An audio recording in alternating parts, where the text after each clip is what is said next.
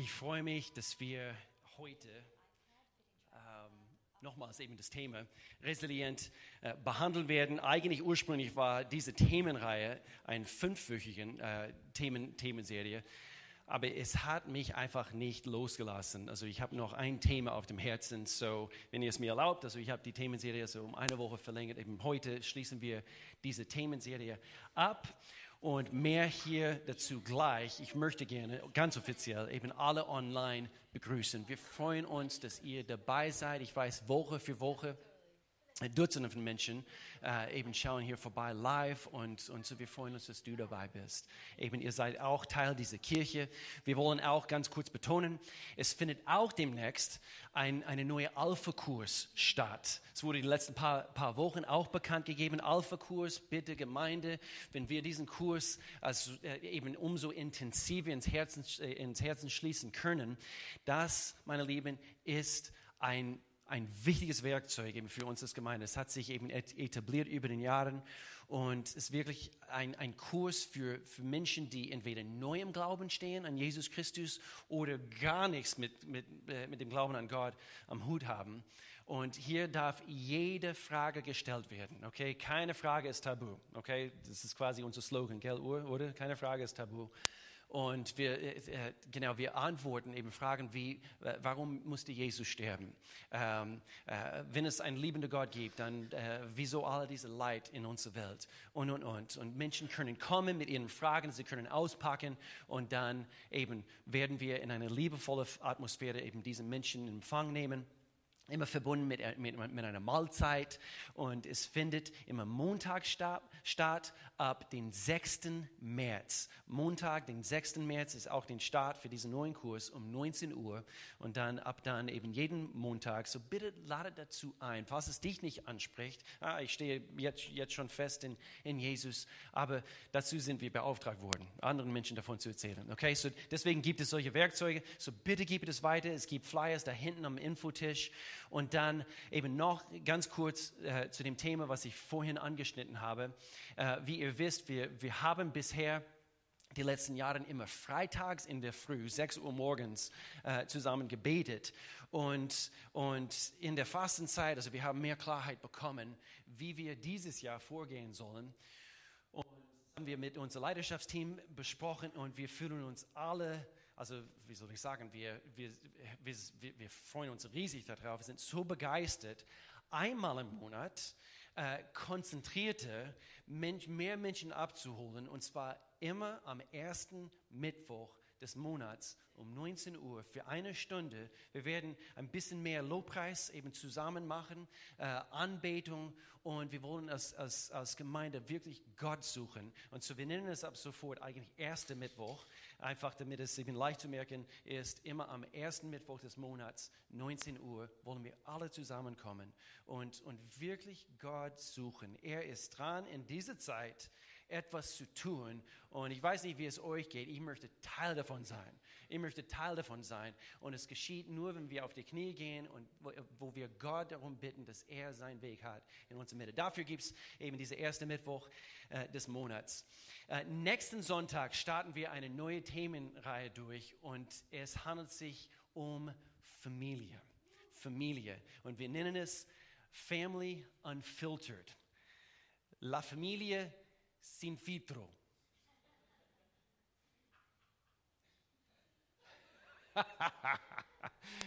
Family unfiltered, eben äh, eine Familie ohne irgendwelche Filter. Also wir werden einfach eben die Höhen und Tiefen von Familie. Ich weiß nicht, wie es in eurer Familie abläuft, äh, wie es da so abgeht, aber auch in meiner Familie. Und, und wir sind Pastoren und so, wir sind sehr göttlich. Okay, alles, alles bei uns ist heilig.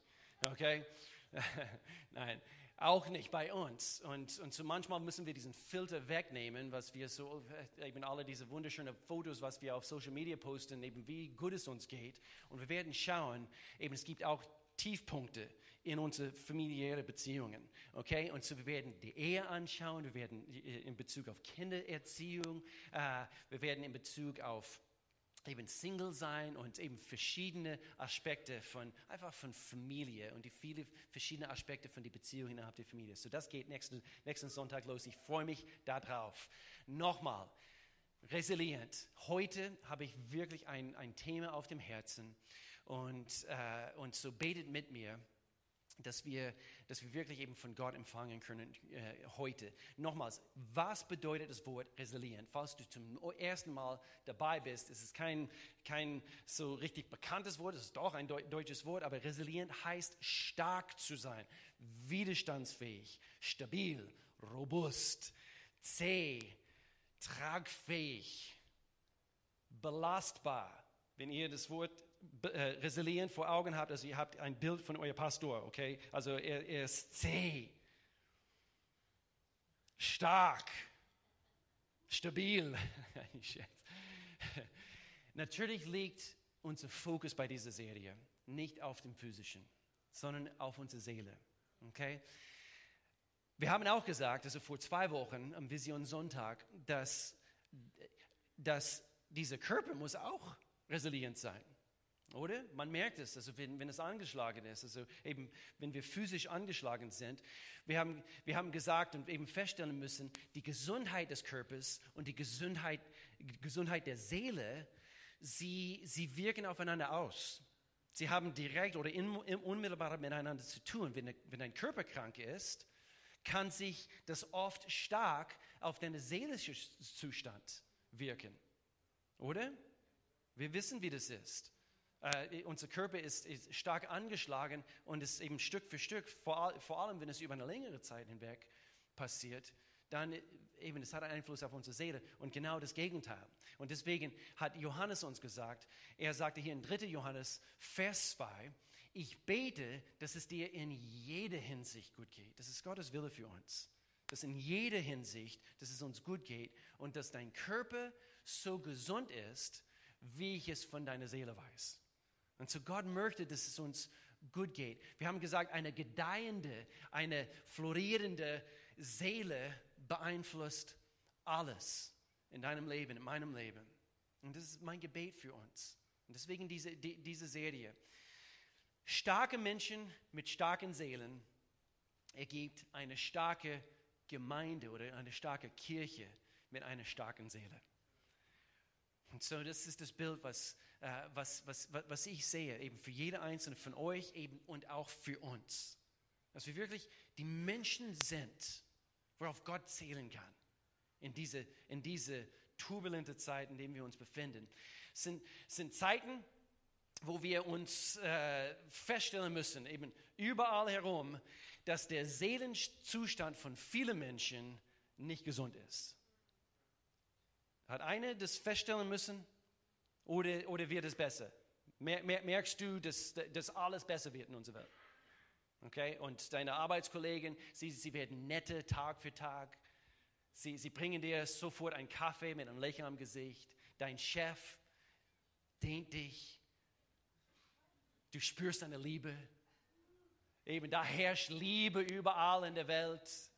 Frieden, Freude, Eierkuchen. Das, spielen, äh, das spüren wir überall, oder? Erwin, ich weiß nicht, wo du arbeitest, aber eben, ich. Nein, diese Tendenz, du arbeitest zu Hause. ja, okay. Aber die Tendenz, die Tendenz ist es ungesund. Und die Tendenz eine ungesunde und durstige Seele ist, wir suchen Ersatzlösungen. Wir suchen Ersatzlösungen. Und gleichzeitig die wahre Quelle des Lebens geben wir auf. Das ist das, was wir anschauen müssen eben die letzten Wochen. Und in den letzten zwei Jahren wurden sogar, das fand ich interessant, ich habe einige Recherchen eben gelesen, Statistiken, in den letzten zwei Jahren wurden sogar neue Begriffe benutzt, Ihr habt bestimmt eben Begriffe, neue Begriffe gehört, um das Phänomen zu beschreiben. Man spricht im, im Geschäftswelt mittlerweile von The Great Resignation. Wer, wer, wer hat schon davon gehört? Vielleicht ein paar hier. The Great Resignation, der große Rücktritt. Okay? Äh, im, im Englischen ist es sehr, sehr, sehr bekannt. Ich habe Artikel in, in England gelesen, in Australien, auch in den USA. Und, und die, The Great Resignation, der große Rücktritt, äh, beschreibt eigentlich dieses Phänomen, was stattgefunden hat seit Covid, dass, dass fast die Hälfte von jeder Arbeitnehmer macht sich ernsthafte Gedanken, den Job zu wechseln. Warum? Weil sie einfach unzufrieden sind. Nicht unbedingt mit ihrem Job, sondern das Leben selbst. Und sie suchen sich irgendwas Neues. Eine Ersatzlösung für die tiefe, ungesunde Situation ihrer Seele. Und sie meinen, das wird eben alles, alles verändern. Und, und so es beschreibt nicht nur Christen, sondern eben unsere ganze Welt da draußen, äh, Christen auch, die, äh, ich habe Statistiken gelesen, also 40 bis in manchen Situationen 50 Prozent von Gottesdienstbesuche Rückgang. In vielen Gemeinden. In vielen Gemeinden.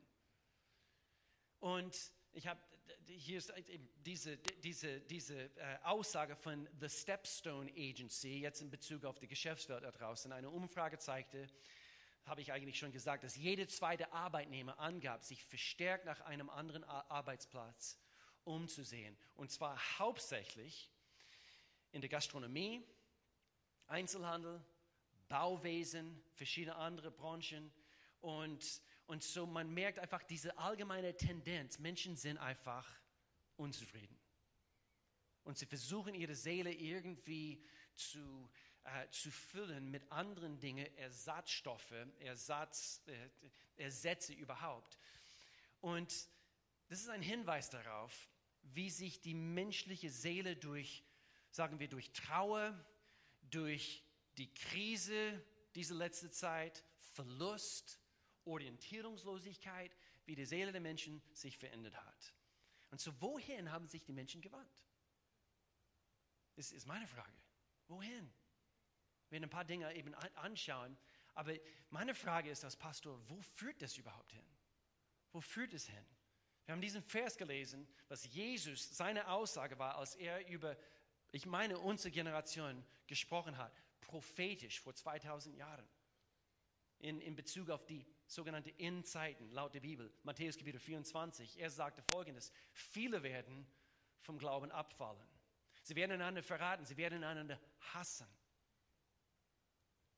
Falsche Propheten werden in großer Zahl auftreten und viele irreführen orientiert Verwirrung. Und weil die Gesetzlosigkeit überhand nehmen wird, wird bei den meisten die Liebe erkalten. Wer aber, hier ist ein bisschen Hoffnung, Vers 13, wer aber bis ans Ende standhaft bleibt, wird gerettet. Und diese Verse, gerade hier, sind wirklich meine erneute Motivation, als Pastor tätig zu sein.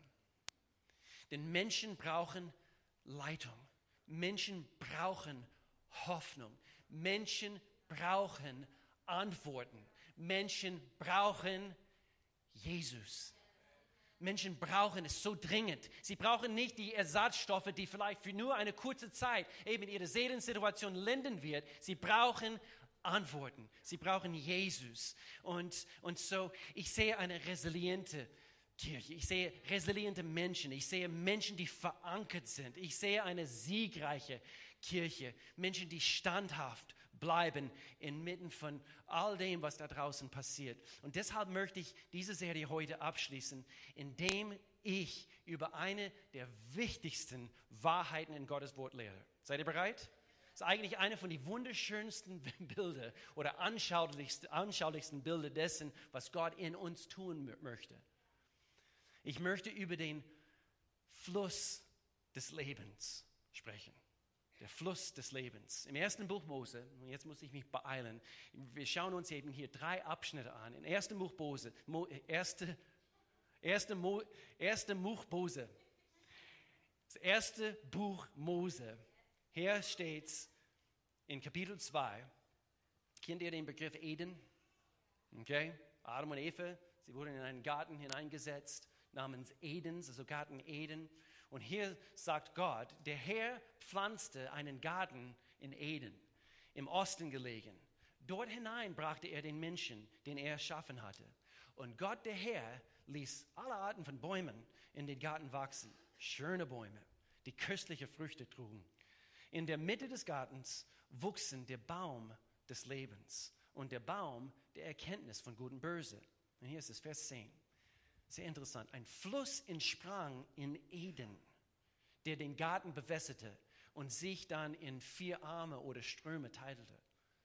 Und so das war ganz am Anfang.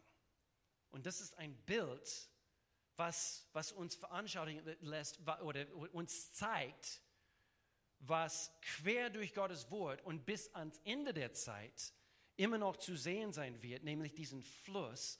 Und so hier im letzten Buch der Bibel, das war 1. Mose, jetzt im letzten Buch der Bibel sehen wir ein ähnliches Bild, in das Buch Offenbarung. Und hier prophetisch spricht Johannes darüber, wie alles wieder vollständig, weil wir wissen, dass Eden gibt es nicht mehr. Eden wurde, wurde, wurde zerstört anhand von der Sünde der Sündenfall, der Mensch eben kam. Und, und doch hier wird prophetisch darüber gesprochen, wie alles wieder vollständig zu einem Eden-ähnlichen Leben zurückkehren wird. In Offenbarung, letzte Kapitel der Bibel. Und hier heißt es, der Engel zeigte mir einen reinen Fluss mit dem Wasser des Lebens, so klar wie Kristall, der vom Thron Gottes und des Lammes entspringt. Merkt euch, von woher das entspringt und in der Mitte der Hauptstraße hinabfließt. Auf beiden Straßen des Flusses ist je ein Baum des Lebens, der zwölf verschiedene Früchte trägt und jeden Monat eine neue Frucht hervorbringt. Die Blätter dienen zur Heilung der Völker. Nichts wird je wieder unter einem Fluch stehen. Denn der Thron Gottes und des Lammes wird dort sein. Ich freue mich auf diesen Tag. Und seine Diener werden ihn anbeten.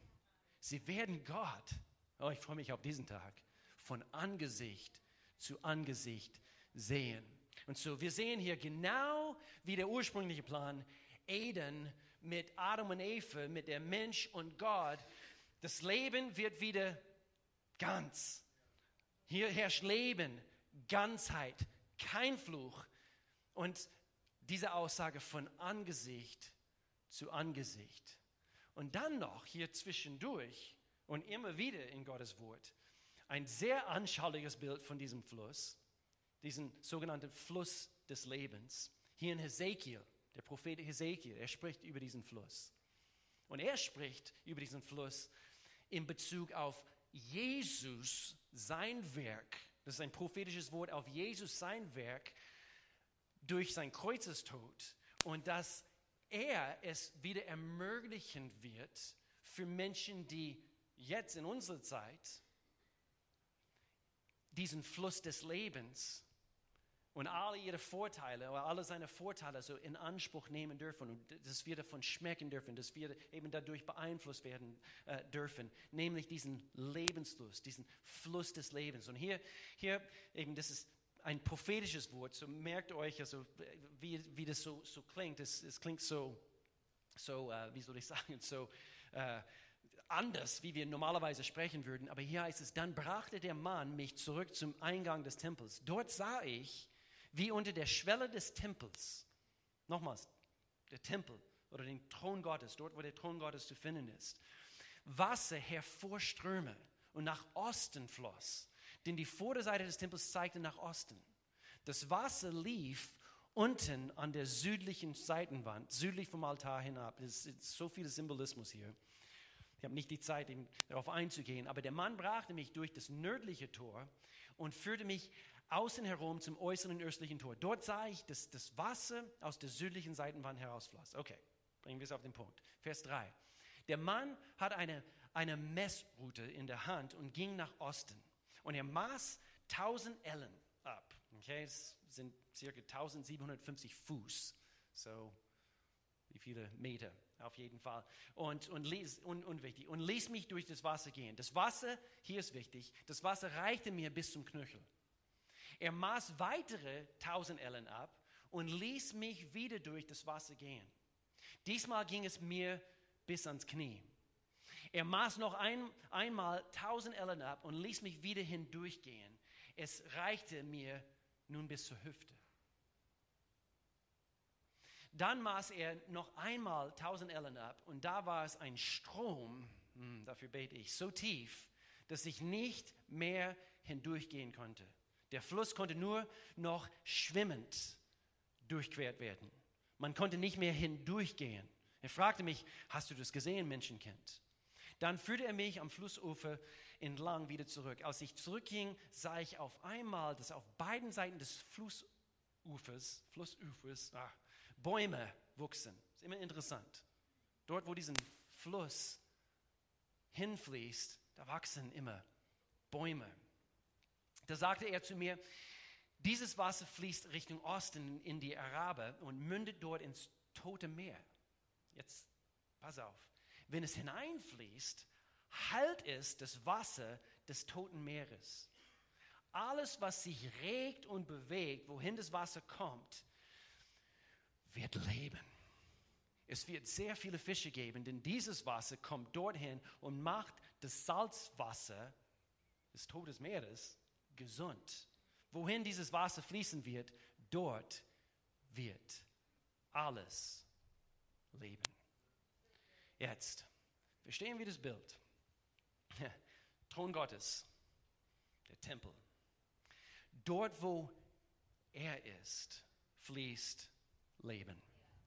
Dort, wo er ist. Und deswegen habe ich mich bemüht, also diese ganze Themenserie, uns dabei zu helfen, was es heißt, wieder in seine Gegenwart hineinzukommen. Deswegen vor ein paar Wochen habe ich eben sehr praktisch darüber gelehrt, wie führen wir unsere, unsere sogenannte stille Zeit mit Gott? Wie, wie führen wir eine Gebetszeit? Und, und wie kommen wir in, diese, in, in, in der Hektik dieser Welt, wie kommen wir zur Ruhe? Nämlich an, am, Fuße, am, am, am Fuß des Kreuzes oder, oder direkt vor seinem Thron, wo wir wirklich in seine Nähe kommen, wo dort fließt Leben. Nicht, äh, nicht in der nächste Casino oder nicht in der nächste Puff oder, oder, oder wo auch immer wir Ersatzstoffe suchen oder Ersätze für diese Leere in unserer Seele, sondern dort bei Jesus ist Leben zu finden. Das sind Zeiten, in denen, in denen unsere müden Seelen den kostbaren, erfrischenden, regenerierenden Fluss des Lebens, der in und durch uns fließt, neu schätzen sollen. Wir müssen es neu schätzen. Das Leben Gottes für dich und für mich. Als ich äh, vor vielen Jahren, ich habe, glaube ich, ein paar Mal diese Geschichte erzählt. Ich, ich, war in Costa Rica, also diejenigen, die meine Geschichten kennen so mittlerweile, äh, bevor ich Melanie geheiratet habe. Äh, ich war einen Sommer, einen ganzen Sommer in Costa Rica. Ich war eigentlich zweimal in Costa Rica und, und doch über mehrere Monate durfte ich dort, eben ein Missionar dort dienen. Und, und wir sind äh, an einem Tag also hoch in dem Dschungelgebiet also gelaufen mit einem ganzen Missionsteam, also welche dort aus, aus der nördlichen Gemeinde. Und, äh, und, und wir müssten, glaube ich, eineinhalb Tage, also wandern, also um, um dort hinzukommen, wo die Einheimischen, also im Dschungelgebiet gelebt haben. Okay? Und ich meine, also richtig, also richtig primitiv. Äh, und anscheinend gibt es immer noch, also diese Einheimischen dort in Südamerika, in, in Mittelamerika. Und, und es war eine krasse Zeit, aber frühmorgens am, äh, am Tag, wo wir ankamen, äh, wir sind eben früh ins Bett und dann am, frühmorgens, am nächsten Morgen, bin ich, äh, bin ich der Erste, der, der früh aufgestanden ist. Und ich stieg aus meinem Schlafsack und, und dann ging ich mit, mit meinen Flipflops, also eben einfach diese, diese, diese matschige Weg, also runter zum Fluss. Und in der Nacht hat es so fest geregnet. Es hat fest geregnet. Und im Dschungelgebiet, also wenn es fest, fest regnet, es, es fließen Strömen. Und äh, ich war eklig, also wegen, wegen, wegen die Wanderung, also diese schwüle äh, äh, Temperaturen und es, eben, es war einfach alles so stickig und ich wollte abkühlen. Ich wollte ins Fluss steigen. Und ich werde es nie vergessen. Ich war ganz alleine im Dschungel, mitten von Costa Rica und der Fluss war, strömte so stark, das darf man nicht unterschätzen. Puh. Und ich war nur so am Rande wie der eine das eben hier erzählt hat. Und ich war nur so am, am, am Rande und, und, und, und ich musste aufpassen, sogar knöcheltief. Es fließte so stark. Ich musste, ich musste mich eben festhalten und, und hier war ein paar große Steine und dann habe ich mich entschieden, okay, hier ist ein großer Stein mitten im Fluss und ich werde meine zwei Beine äh, quasi ringsrum, ich werde diesen Stein so fest äh, äh, umarmen mit meinen zwei Beinen und, und der Fluss ist so floss so Richtung Rücken und es war wie eine, also beste Whirlpool, die es überhaupt gibt. und, und dann die Kulisse. Faultiere in den Bäumen, Affen, man hört die ganzen Papageien und, und so weiter. Alles grün, alles wunderschön. Und es war ein Moment, wo ich wirklich einfach einen Fluss zum ersten Mal so richtig und die ganze Einfluss von einem Fluss so richtig äh, realisiert habe. Und so, was sind die Vorteile eines Flusses? Was sind die Vorteile? Weil, das war im Dschungelgebiet. Aber überleg mal, in Ägypten, welcher bekannte Fluss also fließt durch Ägypten? Der Nil, gell? Und es ist interessant, ringsrum ist nur was? Wüste, trocken, öde. Und doch ist wie ein Streifen, wie eine silberne Streifen, so quer durch, äh, durch Ägypten. Und genau dort leben die meisten Menschen, den Nil entlang. Und was, was wächst? Links und rechts von diesem großen Fluss, diesem großen bekannten, also äh, äh, sehr einflussreiche Fluss in Ägypten, was wächst dort? Alles Mögliche, also Bäume und, und Getreide und, und, und Nilpferde das kam mir jetzt gerade spontan. Was wächst dort? Ein Nilpferd. Okay. Und, und so nicht nur im Dschungelgebiet wird ein Fluss geschätzt, aber umso mehr, wenn alles so trocken scheint. Umso mehr wird es so sehr geschätzt, diese Vorteile des Flusses, wenn es durch eine trockene Gegend fließt. Und meine Lieben, wir befinden uns in trockene Zeiten. Und so deswegen, ich will uns helfen, nochmals schätzen zu lernen, was es heißt, äh, diesen Fluss des Lebens, äh, der in uns und durch uns fließen soll, zu, zu, zu, zu schätzen. Und hier heißt es Nummer eins, wo der Fluss fließt, wachsen Dinge wachsen Dinge. Wir haben gesagt, sind Bäume, Früchte, Getreide, nahrhafte Dinge. Gott will, dass die richtigen Dinge von deinem Leben hervorgehen. Gott will, dass in deinem Leben die richtigen Dinge wachsen. Es kann alles Mögliche in unserem Leben hervorwachsen. Aber Gott will, dass durch seinen Lebensfluss, dass die richtigen Dinge hervorwachsen. Und er möchte es nicht nur für dein Leben. Er möchte gerne, deswegen, ich, ich mag dieses Bild von Fruchtbäumen, weil dort ist überall eben äh, Nahrung zu pflücken und, und, und, und Menschen, die in deine Nähe kommen, sollen wirklich davon schmecken, wie gut Gott ist und weshalb es dir so gut geht. Gesunde Bäume, die Früchte tragen. Im Psalm Kapitel 1, hier ist noch ein Bild. Wer Verlangen hat nach dem Gesetz des Herrn und darüber nachdenkt Tag und Nacht, er gleicht einem Baum, der zwischen Wasserläufen gepflanzt wurde. Zur Erntezeit trägt er was? Früchte. Und seine Blätter, ich liebe diese ganze Bilder, seine Blätter verwelken nicht. Was ein solcher Mensch unternimmt, das gelingt ihm. Amen. Nimm das in Anspruch für dein Leben. Das kann dein Leben, das kann mein Leben beschreiben. Inmitten dieser postpandemischen, inflationsgeplagten, extrem rechthaberischen und selbstgefälligen Generation. Es kann dein Leben beschreiben, dass alles in dein Leben dir gelingt, trotz, es ist eigentlich diese, diese, diese Josef-Prinzip. Diese Daniel-Prinzip, das ist Daniel mitten von Babylon damals oder Josef mitten in Ägypten. Eben, es kamen so viele verschiedene Faktoren gegen ihn gerichtet. Und trotzdem, weil er über Gottes Gesetz Tag und Nacht nachdenkte oder nachdachte, es gelingt ihm. Es gelingt ihm. Nein, du, du sagst, ich steige im Fluss Ich, ich steige im Fluss und ich erfreue mich am Gesetz des Herrn. Ich werde nicht erlauben, dass, dass, dass meine Überzeugungen, wie wir am ersten, beim ersten Teil dieser Themen, Themenserie, ich werde nicht erlauben, dass anhand von so vielen verschiedenen Meinungen da draußen und jetzt neue Theologien und Ideologien und Philosophien und so weiter, ich werde nicht erlauben, dass meine Überzeugungen verwässert werden. Okay, weil es fließen andere Flüsse da draußen, aber ich will ins, ins, in Fluss des Lebens steigen. Und es ist, das ist, Gott, du bist meine wir benutzen das Wort Meditation, also das, worüber ich nachsinne. Du bist mein Fokus, dein Gesetz, dein Wort. Du bist meine höchste Priorität.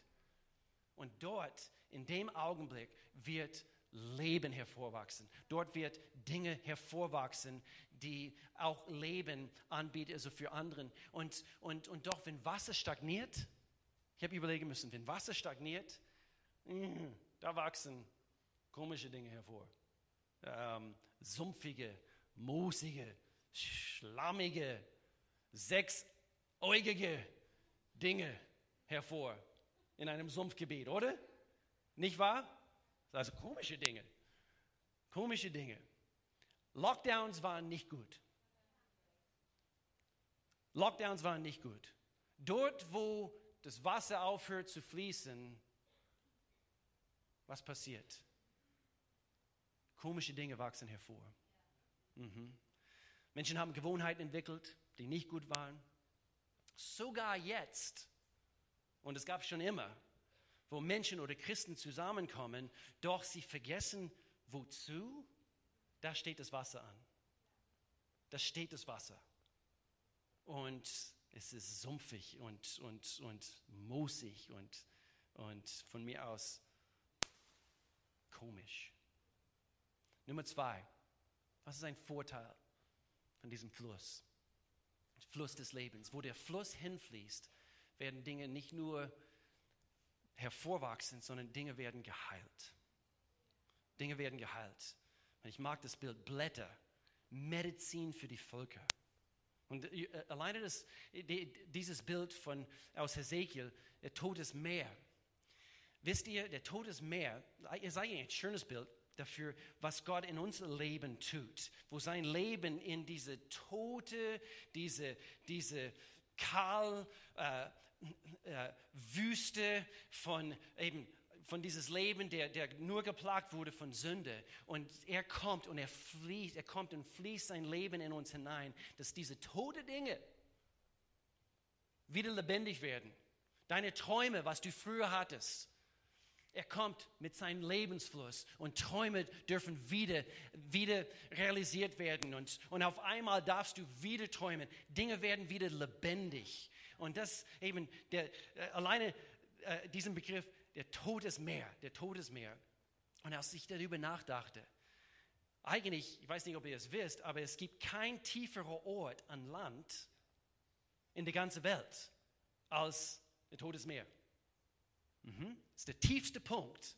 Es gibt einen Punkt, also mit im Ozean, der viel tiefer ist, ist eigentlich 14 Kilometer tief. Wow. Also der Merian-Kluft, so heißt es, glaube ich. Aber es gibt sonst eben an Land kein tieferer Punkt.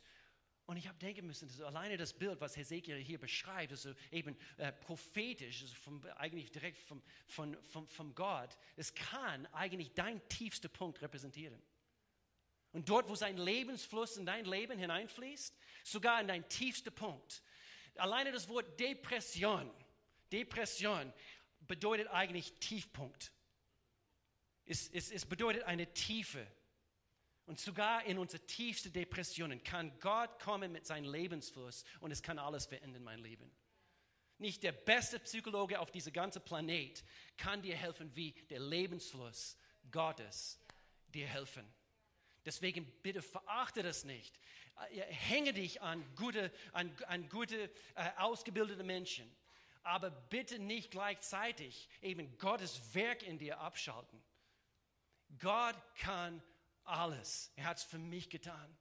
Ich habe beim BTL diesen letzten, letzten Mittwochabend davon, äh, davon, davon gesprochen, davon erzählt, also wie er äh, mich in alle meine Unsicherheiten geheilt hat. Ich dürfte, ich dürfte einfach wieder erblicken, also wie, wie sehr er mich liebt. Und es, es handelt sich um Identität jetzt in Jesus Christus, nicht anhand von meiner Vergangenheit. Es bestimmt meine, meine Zukunft nicht.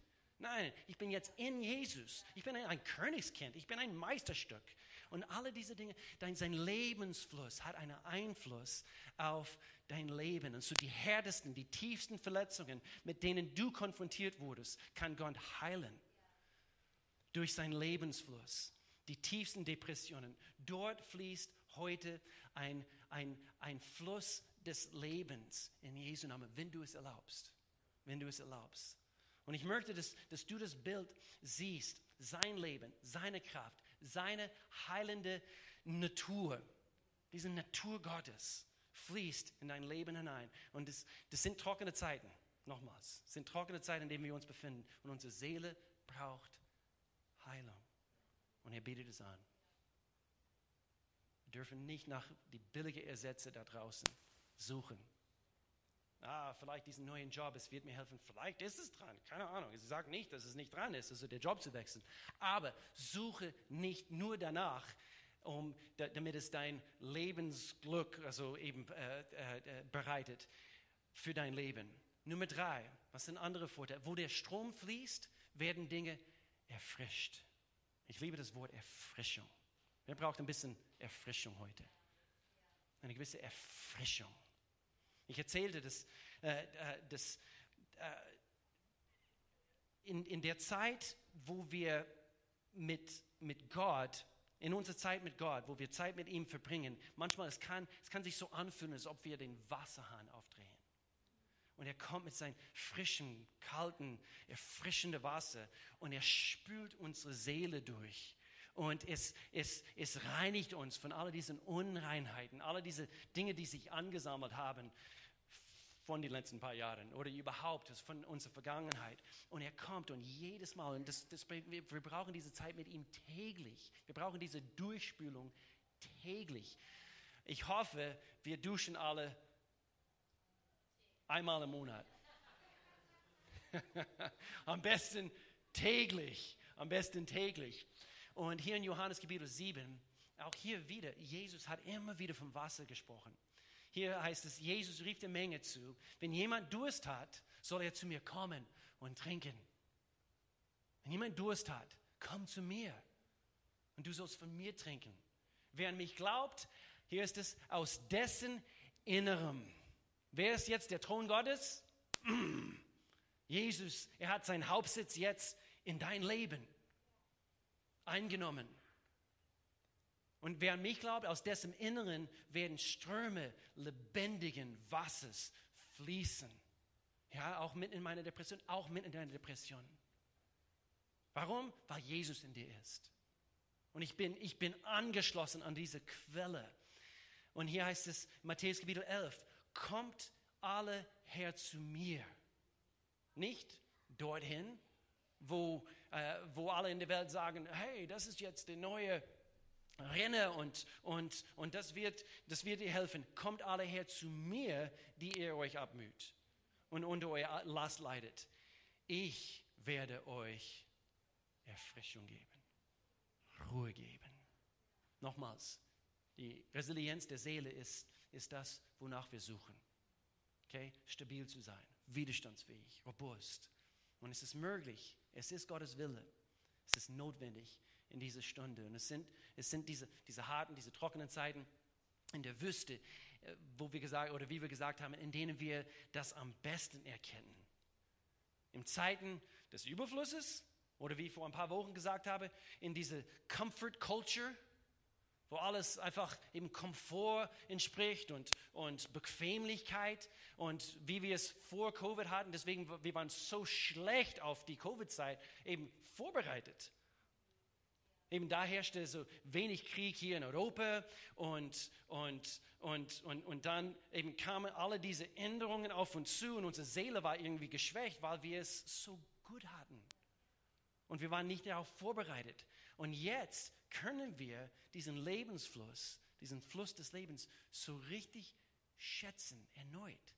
So verachte nicht die Herausforderung der letzten paar Jahre. Lerne zu erkennen, jetzt umso mehr schätze ich dich, Gott. Ich schätze alles, was du mir anbietest.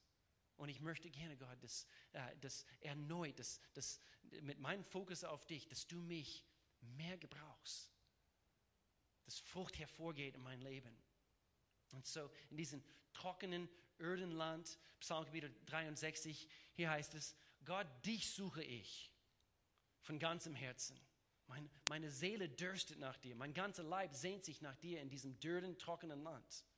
Und so, was für ein besserer Ort, uns zu befinden, wo wir, wo wir nicht Gottes Güte und, und, und sein Tragen und, und, und, und, und alle diese Vorteile des Flusses so schätzen, als in einem dürren Land. Und wir befinden uns jetzt in, dieses, in dieses Johannes Kapitel 4, Vers 14. Wer von dem Wasser trinkt, das ich ihm geben werde, der wird niemals mehr Durst haben. Das Wasser, das in, äh, ich ihm gebe, wird in ihm zu einer nie versiegenden Quelle, die unaufhörlich bis ins ewige Leben fließt. Und so diesen Fluss, diesen Fluss trocknet nie aus. Das war eigentlich Punkt 4. Es trocknet nie, nicht aus. Es fließt immer. Es ist nie versiegend. Und hier Nummer 5, ich schließe mit diesem Punkt. Du und ich, das ist eine Wahrheit bezüglich eben diesen Fluss des Lebens. Wir bestimmen die Intensität. Wir bestimmen die Intensität der Strömung des Flusses. Wir bestimmen es. Oh Gott, komm du. Und deswegen eben solche Lieder. Have your way. Hab dein Weg in, in, mir. Komm du. Ich schaffe Raum für dich. Ich schaffe Raum für dich. Der Fluss fließt, aber jeder Fluss kann gestaut werden. Oder eben, man kann ein Stau, Stauwehr aufstellen. Jeder Fluss. Bei jedem Fluss, das ist eben die größte Flüsse der Welt. Menschen sind sehr schlau und sie, sie haben es hinbekommen. Und, und sogar wir als Menschen, so stark Gott ist, allmächtiger Gott, der alles geschaffen hat, sogar Gott, er kann eingeschränkt sein durch uns. Er hat uns nämlich was gegeben? Eine Wille. Er hat uns eine Wille gegeben. Und diese Wille kann stark oder es kann, es kann dazu führen, dass es starke Konsequenzen gibt anhand von unserer Wille. Oder es kann starke positive Konsequenzen geben. Der Fluss kann gebremst werden. Durch was? Ich habe ein paar Dinge hier aufgeschrieben. Ungelöste Bitterkeit. Unversöhnlichkeit. Hier ist eine Gleichgültigkeit. Ich denke, das ist eine eine Sache, was wir unterschätzen. Mangelnder Eifer. Ich bete für mehr Eifer nach Gott in dieser Zeit. Du bist nach ihm. Gott, ich will wahres Leben. Ich will, ich, ich will dich erkennen. Wer möchte das heute Morgen? Ich möchte dich erkennen, so wie du bist. Oder wir schaffen unser eigenen Edenersatz durch bestimmte Dinge. Fluss ersetze. Sex, gewisse sexuelle Dinge, Pornografie, Essen, Alkohol, Dingen kaufen. Vor allem heutzutage mit Amazon und alle diese Online-Anbieter und so weiter. Und irgendwie, es kann zu einer Sucht werden. Und auf einmal, du freust dich mehr auf, auf das, was du online bestellt hast, als auf deine stille Zeit. Ich abwarten, meine neuen Stiefel zu bekommen. Was für ein ernüchternder Gedanke. Hm. Der Quelle des Lebens fließt und doch ich bestimme, wie viel er in und durch mich fließt. Das ist ein ernüchternder Gedanke. Deswegen Jeremia sagte, der Prophet, er sagte, mein Volk hat eine doppelte Sünde begangen. Erst haben sie mich verlassen die Quelle mit Leben, spinnendem Wasser. Und dann haben sie sich rissige Zisternen, Ersätze ausgehauen, die überhaupt kein Wasser halten. gerissene Zisternen. Ein Ersatz für den lebendigen, fließenden Strom, der direkt von Gottes Thron fließt. Gott möchte so sehr, so, so gerne kommen und er möchte uns heilen. Er möchte uns diese lebensspendende Erfrischung schenken. Er möchte uns versorgen mit allem, auch in unseren Finanzen. Ist er deine Quelle in allem? Ist er deine Quelle in allem? Somit werden wir resilient sein in dieser Zeit und in der Zeit, die noch kommt. Mit allen Augen zu jetzt gerade. Wir schließen unsere Augen. Was beschreibt deine Situation am besten heute? Anhand von dieses Bild aus Ezekiel. Ist der Fluss in dein Leben nur ein Tröpfeln? Ja, du weißt von Gott, hast ihn aber nie so wirklich erlebt. Oder vielleicht beschreibt es deine Situation. Du, du stehst nur knöcheltief drin. Ja, du, du hast dich für Christus entschieden, aber du hast noch nicht so richtig begonnen, von allem zu profitieren, was er dir geben will. Und du möchtest mehr. Oder vielleicht sagst du, ja, ich bin, ich bin bis zur Hüfte drin. Ein paar Schritte vorwärts schon, aber immer noch nur halb drin. Und so halb drin heißt halb draußen. Mit einem Wort können wir sagen, mittelmäßig. Gib dich nicht damit zufrieden. Gott braucht eine resiliente Kirche in dieser Zeit. Er braucht eine Kirche, die all in ist. Ja, nicht mit kalten Herzen in dieser Zeit, sondern warme, pulsierende Herzen nach dem Herzen Gottes in Jesu Namen. Oder bist du all in? Und das bedeutet, dass du, dass du, dass, dass du nicht zurückhältst. Du wirst alles, was er dir anbietet. Und so Gott, ich bete für uns jetzt in diesem Augenblick. Gott, ich danke dir für, für dein Werk in jeder einzelnen von uns. Da, wo jeder sich hier befindet, das weißt du. Aber ich bete, Gott, so wie wir unser Herzen prüfen, dass Entscheidungen getroffen werden heute. Dieser Wille ist nämlich stark, es spielt eine große Rolle. Und so dort, wo du bist, jetzt heute, möchte ich dich ermutigen, dort, wo du bist. Ich ziehe das hier nicht lang raus, aber dort, wo du bist, du weißt, wo du dich befindest. Entweder knöcheltief, entweder ja, bis zu Knie oder die Hüfte, oder du bist all in. Aber auch mit all in, das mag vielleicht also eben der heutige Zustand deiner Seele beschreiben, aber auch morgen musst du dich erneut entscheiden. So, wir können nie locker lassen. Also triff du jetzt eine Entscheidung. Dort, wo du bist, du sprichst einfach ein kurzes Gebet aus. Gott, ich möchte all in sein. Gott, ich möchte mehr von dir. Komm du, zeige du mir mehr von einer erquickenden Lebensstrom. Und wenn du hier bist, mit alle Augen zu und du kennst Gott nicht, vielleicht bist du mehr so am Wasserbank und, und bist noch nie so richtig eingestiegen, mit alle Augen zu.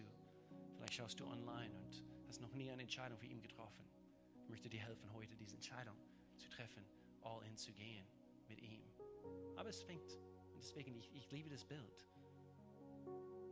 Manchmal, es braucht nicht eben, eben diesen Quantumsprung, sondern eben, du nimmst Jesus einen Schritt näher. Du verstehst noch nicht alles, ich verstehe selber noch nicht alles.